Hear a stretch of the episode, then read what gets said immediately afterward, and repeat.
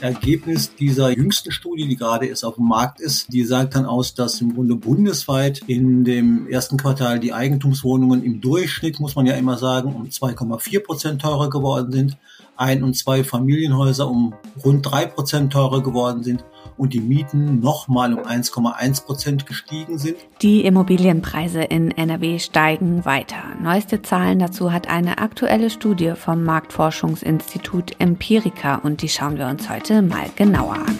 Rheinische Post Aufwacher. News aus NRW und dem Rest der Welt.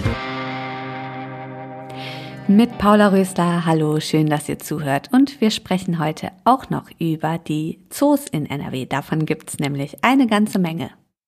Zu unserem ersten Thema. Bei den Immobilienpreisen in NRW gibt es anscheinend nur eine Richtung und zwar nach oben. Neueste Zahlen dazu hat eine aktuelle Studie vom Berliner Marktforschungsinstitut Empirica und mein Kollege Georg Winters kennt die Einzelheiten. Hi Georg. Hallo Paula. Bevor wir zu den Ergebnissen der aktuellen Empirica-Studie kommen, kannst du noch mal kurz sagen, wie der Trend bei den Immobilienpreisen zuletzt war, auch im Laufe der Corona-Krise in den letzten zwei Jahren?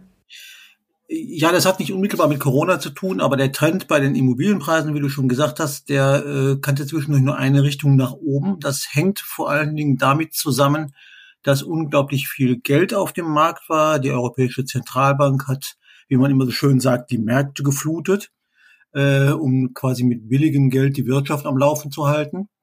Und mit niedrigen Zinsen, da kommen die Leute dann aber auch nicht klar, weil sie dann für ihre Sparbücher, ihre Tages- und Festgelder ja nichts mehr kriegen. Was bleibt den Leuten also übrig? Sie müssen anderes tun. Sie müssen ihr Geld in Gold investieren, an der Börse investieren oder eben Immobilien kaufen. Dadurch ist die Nachfrage nach Immobilien extrem gestiegen. Und das heißt äh, in den letzten zwei Jahren dann eben, dass die Preise deswegen auch extrem nach oben gegangen sind, in einigen Regionen aber witzig weit nach oben.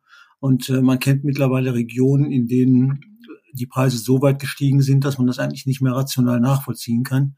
Da spricht man leicht schon mal von Immobilienblasen. Äh, und vor solchen Dingen warnen dann auch die Experten, weil die Preise irgendwann wieder runtergehen können. Okay, wir wollen uns auch gleich auf jeden Fall die unterschiedlichen Regionen in NRW nochmal angucken. Du hast es auch gerade nochmal gesagt, Immobilienpreise immer, immer teurer und man denkt ja eigentlich, irgendwann geht es doch gar nicht mehr weiter, nicht noch teurer. Stichwort Immobilienblase. Was sagen denn die Ergebnisse der aktuellen Empirica-Studie? Ja, die Preise sind äh, im ersten Quartal des Jahres weiter gestiegen. Empirica vergleicht die Daten alle drei Monate und erhebt dann immer neue Daten für alle 400 äh, Landkreise und kreisfreien Städte in Deutschland. Und Ergebnis dieser jetzt, sage ich mal, jüngsten Studie, die gerade erst auf dem Markt ist, ähm, die sagt dann aus, dass im Grunde bundesweit in dem ersten Quartal die Eigentumswohnungen im Durchschnitt, muss man ja immer sagen, um 2,4 Prozent teurer geworden sind ein- und zwei Familienhäuser um rund drei Prozent teurer geworden sind und die Mieten nochmal um 1,1 Prozent gestiegen sind. Ähm, da gibt es aber auch so einen Trend, dass die Mieten derzeit langsamer steigen als die Preise für Kaufimmobilien. Also steigen die Preise bei Eigentumswohnungen etwas langsamer als bei Einfamilienhäusern. Habe ich das richtig verstanden? Ja, das ist richtig, aber das ist natürlich relativ. Ich sag mal, wenn man Kaufpreise von mehreren tausend Euro pro Quadratmeter hat, äh, ich sage jetzt mal ein bisschen überspitzt, da ist es dann schon fast egal, ob die Preise um zweieinhalb oder drei Prozent steigen. Da ist der Unterschied nicht mehr so furchtbar groß. Aber so ähm, der Klassiker, junge Familie sucht Häuschen, die haben es dann natürlich gerade echt schwer, oder? Ja, junge Familie sucht Häuschen ist tatsächlich schwer, äh, erst recht, wenn sie irgendwo auch zum Beispiel in den großen Städten, in Düsseldorf, in Köln oder Bonn arbeiten und auch in der Nähe dieser großen Städte dann wohnen wollen. Äh, da wird es dann richtig teuer und das hat dann dazu geführt, dass manche junge Familie dann lieber aufs Land gezogen ist, weil es im Zweifel günstiger ist, von da aus in die Stadt reinzupendeln, als in der Stadt zu wohnen und teuer zu bezahlen. Und wie sieht's aus beim Thema Bauen? Wie entwickeln sich da die Preise? Beim Bauen äh, kommen da noch mehrere Faktoren zusammen. Das ist natürlich einerseits genauso das äh, Preisniveau, was wir jetzt haben. Es kommt dazu, dass die Materialkosten extrem gestiegen sind, weil ja auch viele Baustoffe knapp geworden sind. Holz ist knapp geworden, Stahl ist knapp geworden, selbst Nägel werden mittlerweile knapp. Äh, das ist alles ein Problem und dazu kommt, dass man dann auch relativ lange auf einen Handwerker warten muss und die Handwerker, die schnell verfügbar sind, äh, da muss man dann ordentlich für zahlen. Das äh, macht das Preis, das Bauen insgesamt natürlich noch mal teurer, als es ohnehin schon ist. Und auch da ist vorerst, glaube ich, noch keine Entspannung in Sicht. Dann lass uns nochmal auf die unterschiedlichen Regionen in NRW zu sprechen kommen. Stadt, Land, du hast es schon angesprochen. Wo ist es momentan besonders teuer? Momentan teuer äh, ist es traditionell natürlich, wie ich schon sagte, in Düsseldorf, in Köln, in Bonn, in den großen Metropolen.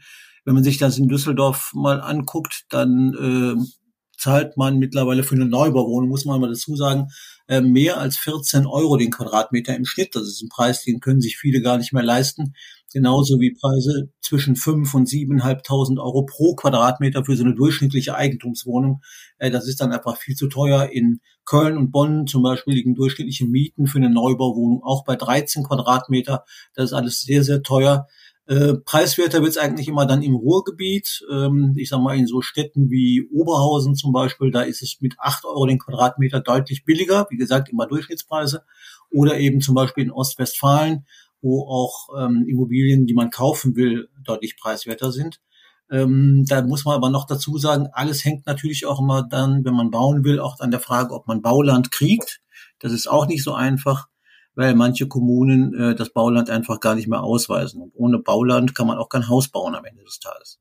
Also grundsätzlich, wenn man jetzt nach etwas erschwinglicherem sucht, würdest du raten, sich Richtung kleinere Städte oder eben auch ländlich zu orientieren?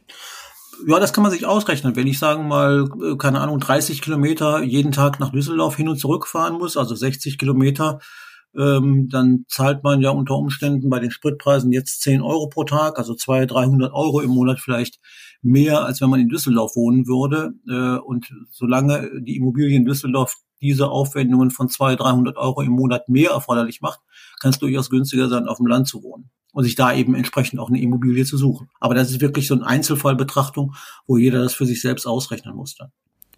Was würdest du sagen, was sollte man wirklich auf jeden Fall beachten beim Thema Immobilienkauf? Ja, ich habe heute mal mit einem Experten nochmal geredet, Max Herbst von der ähm, Finanzberatung FMH. Ähm, der hat nochmal gesagt, man sollte auf gar keinen Fall irgendeine Immobilie kaufen, die man eigentlich gar nicht mag, weil man muss sich ja irgendwie mit diesem Haus oder dieser Wohnung identifizieren und will da lange drin wohnen. Ähm, das sollte man auch dann nicht tun, wenn die Zinsen steigen äh, sondern lieber beispielsweise auf einen halben Prozentpunkt bei der Tilgung verzichten. Und wenn man das über 15 bis 20 Jahre ja tut, dann fällt das vielleicht gar nicht so ins Gewicht. Das ist so ein Punkt, der bei der Finanzierung gilt. Ähm, das zweite ist, man sollte immer auf die Lage gucken. Das ist so ein berühmter Maklerspruch, Lage, Lage, Lage. Ähm, das ist mal ganz wichtig, auch für die Wiederverkaufbarkeit einer Immobilie, wenn man sich irgendwann davon trennen will oder muss möglicherweise auch, weil man die Finanzierung nicht mehr hinkriegt. Ähm, ein dritter Punkt ist, dass man im Grunde, wenn man eine Immobilie kauft, immer auch auf die Kaufnebenkosten gucken muss. Das sind in der Regel ähm, die Grunderwerbsteuer, das sind die Maklerkosten, das sind die Notar- und Gerichtsgebühren. Die schlagen immer so mit 10, na, sagen wir 12 Prozent des eigentlichen Kaufpreises nochmal ins Kontor, also auch nicht zu verachten. Und man muss natürlich immer sehen, dass man im Grunde sich noch so ein bisschen Spielraum für andere Dinge bewahrt. Auch das muss man beim Immobilienkauf beachten. Ähm, es gibt noch einen Punkt, der vielleicht wichtig ist für jene, die schon eine Immobilie haben und die irgendwann eine sogenannte Anschlussfinanzierung brauchen, wenn also die erste Zeit der Zinsbindung ausläuft. Die sollten sich rechtzeitig darum bemühen, eine Anschlussfinanzierung zu, ähm, eine zu besorgen. Ähm, denn ähm, das wird ja, wenn die Zinsen steigen, auch teurer. Und wenn man sich dann für einen Zeitraum X ähm, einen feste Zins sichert, der möglicherweise ein bisschen höher liegt als jetzt, aber vielleicht doch niedriger als in ein paar Jahren der normale Zins wäre, dann kann das ganz hilfreich sein bei der Finanzierung.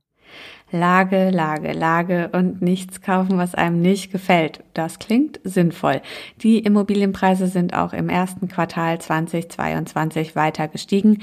Tipps und Infos hatte mein Kollege Georg Winters. Danke, Georg. Gerne. Bis dann. Tschüss. Und wir kommen zu unserem zweiten Thema. Bei uns in NRW gibt es so viele Zoos wie in keinem anderen Bundesland. Und da wollen wir uns heute mal einen Überblick verschaffen. Denn jetzt, nach den nasskalten Wintermonaten, lohnt sich so ein Zoobesuch besonders. Der Frühling ist da, das hebt die Laune.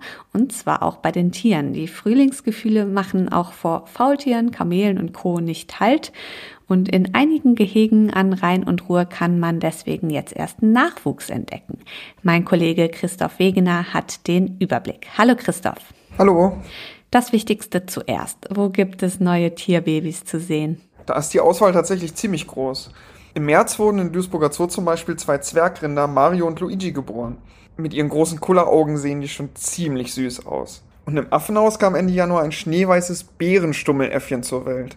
Die Art ist stark gefährdet und deswegen ist die Geburt laut dem Zoo ein echt großer Erfolg. Der Nachwuchs da im Kölner Zoo ist zum einen ein kleiner großer Ameisenbär und zum anderen das kleine Kamel Kasper.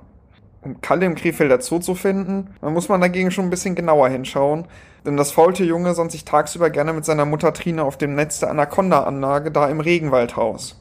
Sein Vater ist übrigens ziemlich berühmt. Der heißt Jan und ist mit seinen 52 Jahren seines Zeichens das älteste Faultier seiner Art weltweit. Und wie sieht's aus im Wuppertaler Zoo? Da sind tatsächlich gleich zwölf afrikanische Zwergziegen eingezogen. Ja, und die gehen da jetzt entsprechend natürlich über Stock und Stein. Und in Gelsenkirchen gab es im Herbst vergangenen Jahres schon Nachwuchs. Da sind nämlich drei Löwinnen, Malaika, Kumani und Jamila geboren worden, aber die sind aktuell auch immer noch ziemlich verspielt und entsprechend süß. Ein Star der Kunstszene ist tatsächlich schon der jüngste Nachwuchs im Zoo in Münster.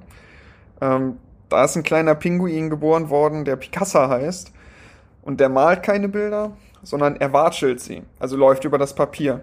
Die Abdrücke von ihm sind jetzt schon im Picasso-Museum zu sehen. Das ist also der Start einer ziemlich vielversprechenden Karriere.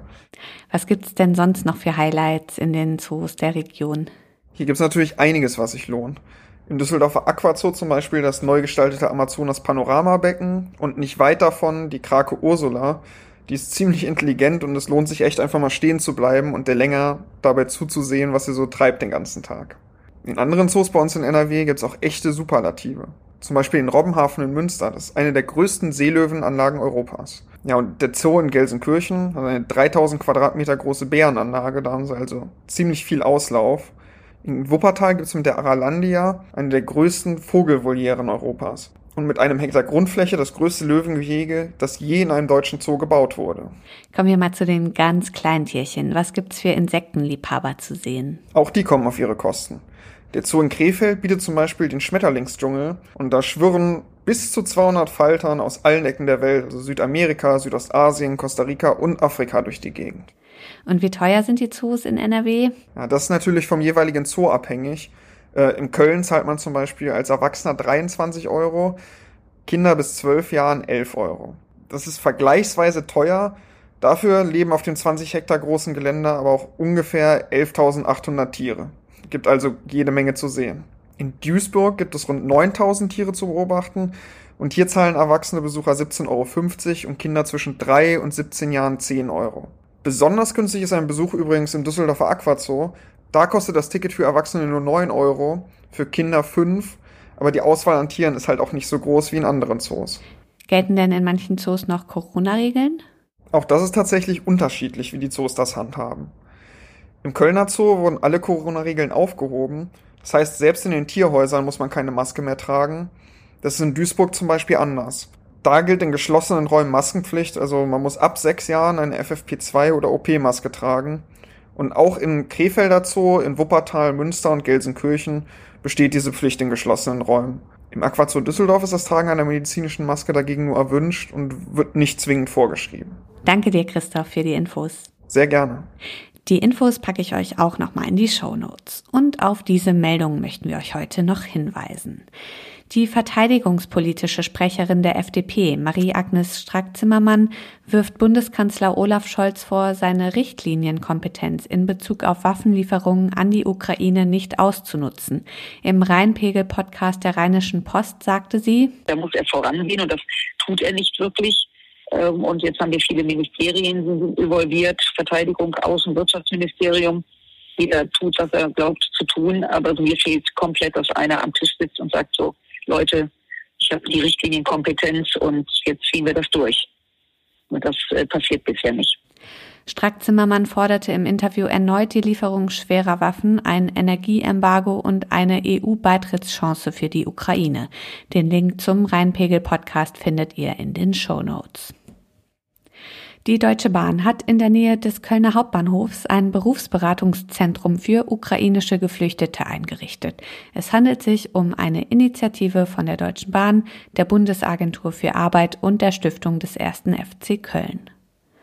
Und in Viersen wird heute offiziell die nordrhein-westfälische Erdbeersaison eröffnet. Und zwar vom Umweltstaatssekretär Heinrich Bottermann und dem Präsidenten des Provinzialverbands Rheinischer Obst- und Gemüsebauer Christoph Nagelschmitz. Hm, Erdbeeren aus der Region, da freue ich mich schon wieder sehr drauf.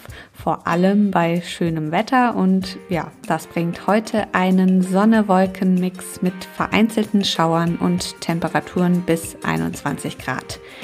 Das war der Aufwacher vom 14. April mit mir, Paula Rüßler. Ich bedanke mich fürs Zuhören und wünsche euch einen schönen Donnerstag. Tschüss! Mehr Nachrichten aus NRW gibt's jederzeit auf RP Online. rp-online.de